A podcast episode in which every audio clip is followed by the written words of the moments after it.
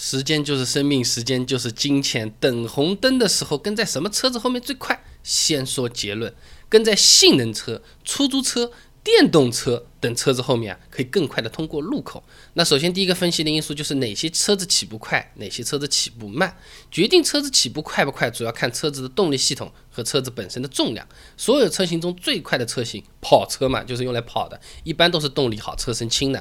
呃，法拉利入门跑车 Portofino，呃，六百匹马力，整车质量也就一千六百五十公斤左右，啊，百公里加速三点五秒，不算这些超级跑车，路上常见的什么奥迪 TT、宝马 Z4，小跑啊，百公里加速也就是五六秒的样子，比大多数的私家车都要快。跟在它后面，它刷一下走了嘛，你也刷一下就能顺顺畅畅的过去了。那刚才那种的比较好认，你看这种低低的、矮矮的这种。扁扁的，这屁股贴在马路上，这种车跟在它后面都比较快。还有一些是隐形富豪、隐形小钢炮，是吧？看起来和普通家用车差不多的，就要看车屁股贴的是什么了啊。其实开得很快，比如说福克斯啊，后面写个 RS 啊，高尔夫写个 R，看起来和十万块钱差不多，把一脚油门，怂一下就出去了，百公里加速有可能五秒之内差不多。这个动力也都是三百匹马力以上的啊。碰到这些车子，看到什么带 R 的、带 S 的，呃，毛牢牢的 T 的写在那边的，跟在它后面，一般也是不错的。那么还有一个呢，就是跟在网约车、出租车之后呢，你的起步有可能也是比较快的啊。那有个报告的，中国主要城市交通分析报告，我国车子保有量最多的一线大城市，七成以上的都是二十万以下的车子，十几万的车子百公里加速呢，基本上八到十秒左右。那那么思域、朗逸、轩逸这种啊，差距不是特别大的。所以说，这个开车的师傅他本身这个开快开慢的这个熟练程度和意愿。关系和影响就是比较大了啊。那出租车司机准入门槛和普通司机不同的啊。我我在那个杭州，杭州市客运出租汽车管理条例修订草案规定，三年以上驾龄，然后呢，持续三个驾驶证周期啊，没有扣满十二分啊。才能搞这个事情。那么一般来说，驾驶技术是比较好的老司机啊，再加上赶时间，你要 time is money，跑得快，拉得多，钞票才会多的。所以各个地方的出租车、网约车起步都是比较快的，人家才不在乎这么点油钱，跑得快、拉得多都是赚得回来的。嗯一下，你看有些老一点的这种帕萨特或者是这种现代的出租车，起步的时候头都会稍微翘一翘的，呜一下就出去了啊。跟在他们后面啊，起步多半是比较快的啊。出租车比较好辨认，上面一个挂着 taxi 写的，对吧？那网约车我们怎么看得出来呢？其实现在各地对网约车都是有比较详细的规定的。你比如说北京有个《北京市网络预约出租车经营服务管理实施条例细则》规定啊。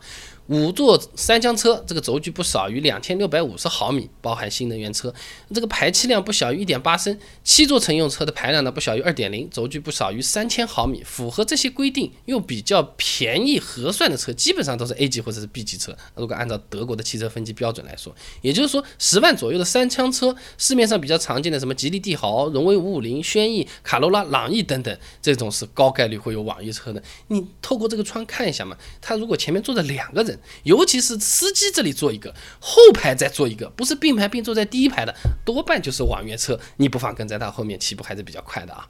还有一个呢，就是跟在电动车后面起步比较快啊。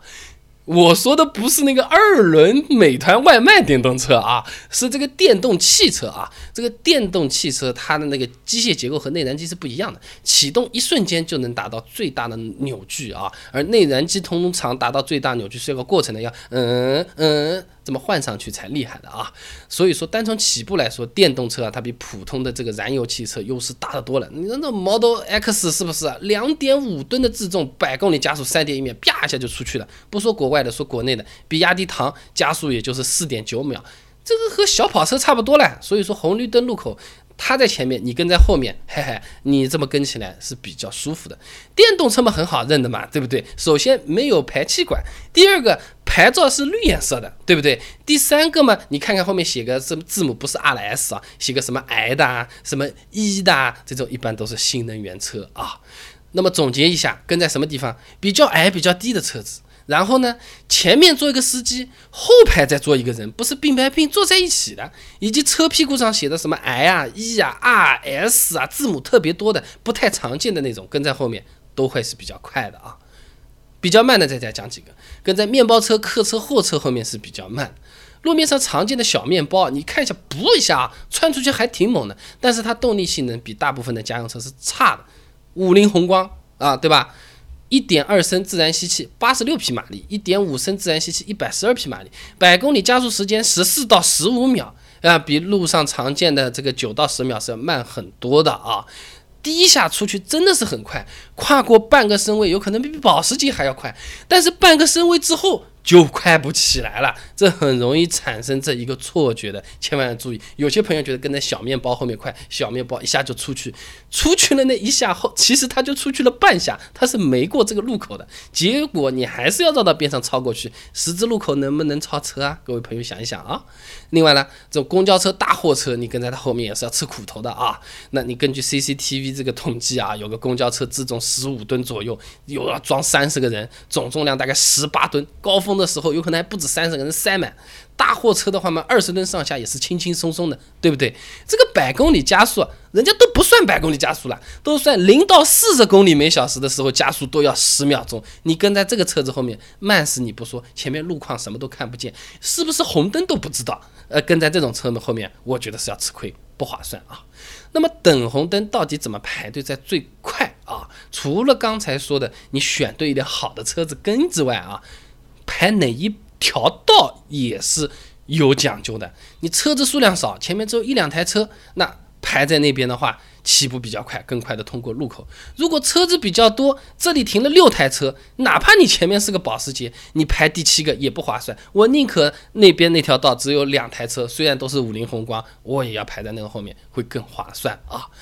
再一个，除了这个排队长度之外啊，你要看看这个车道，呃，有些车道它是分快车道和慢车道的。那，你比如说前面是个公交慢车道啊，你排在那个后面，嗯，车子再少，前面的车子开的再快，也都是没有什么太大的意义的啊。